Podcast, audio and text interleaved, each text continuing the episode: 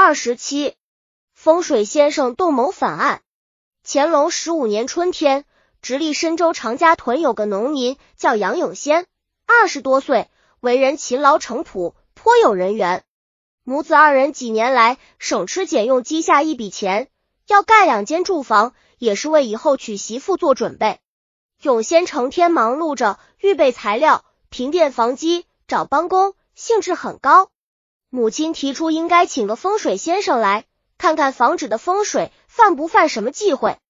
盖房修坟看风水在那时本是很平常的事情，不过这次永先请风水先生，却闹出一桩牵连数省的大乱子，连乾隆皇帝都被惊动了。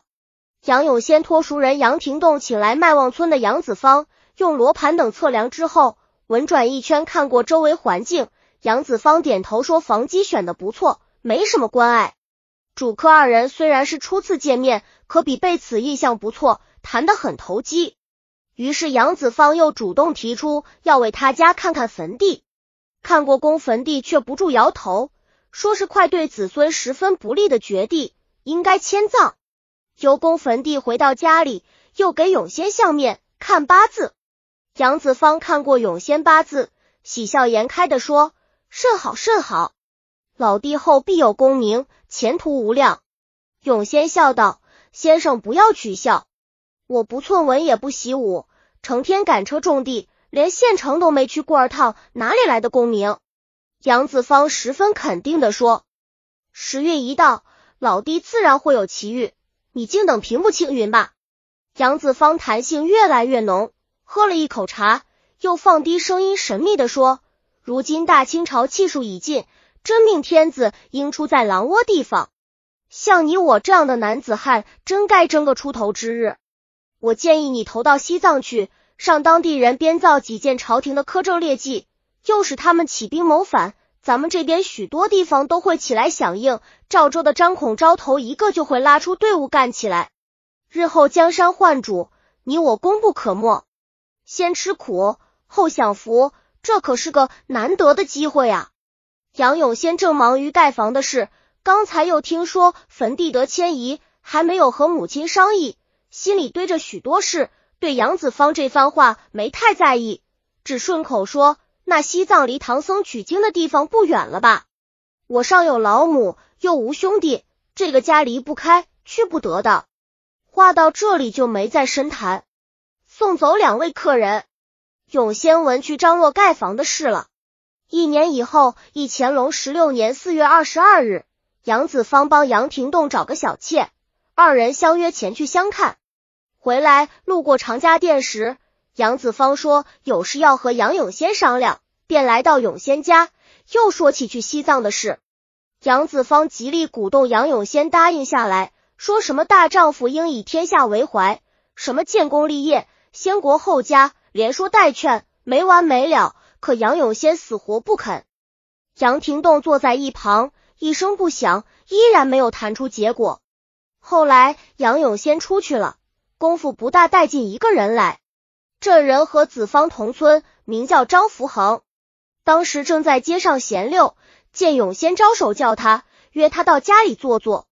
进门之后，永先一一介绍，杨子芳忙上前道：“久仰尊驾高明，可惜不曾见面。”今日有幸相见，果然名不虚传。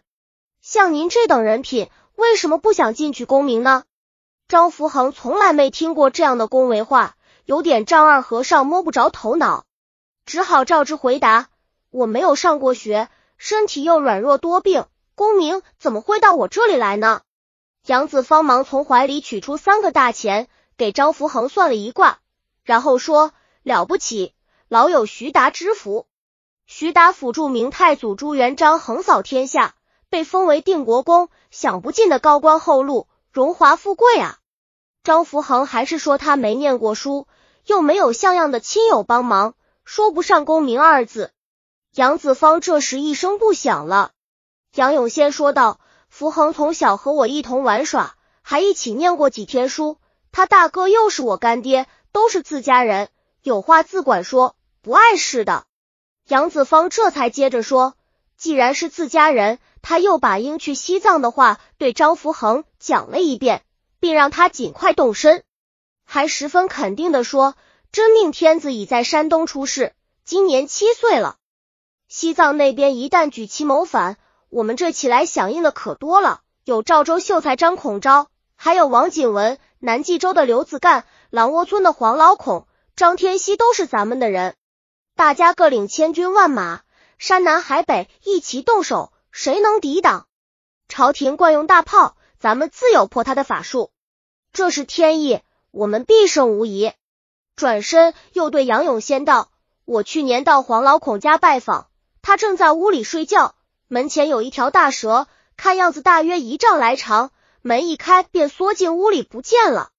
我原以为他就是真命天子，后来到赵州和张孔昭说起这件事，张孔昭夜观天象。”说他不是真命天子，真命天子还没出世，他是二十八宿里的一火蛇。以后我在别处打听到真命天子在山东，今年七岁了。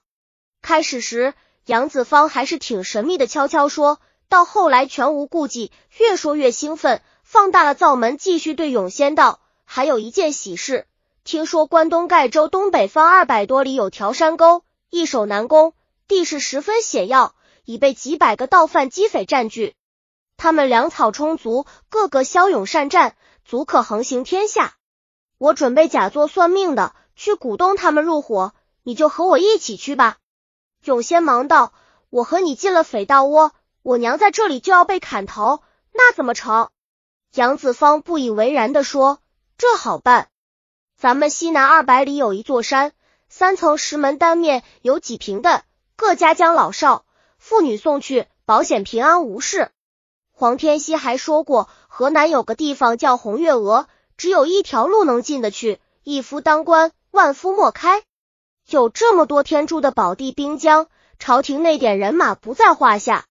他又拉住张福恒的手说：“如今最紧要的是你老兄赶紧去西藏走一趟，他们一起兵，下面就好办了。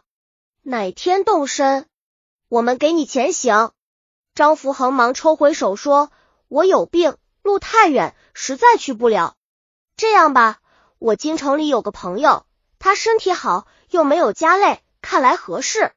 过几天我到京城去请他，他要愿意，就把他带来和大家见面。有什么话那时再说，这样行吧？”杨廷栋在一旁不是抽烟就是打盹，早就等得不耐烦了。现在看他们商议的差不多了。就招呼令二位起身告辞，说好张福恒动身前再见。张福恒回到家中，心里一直很不踏实。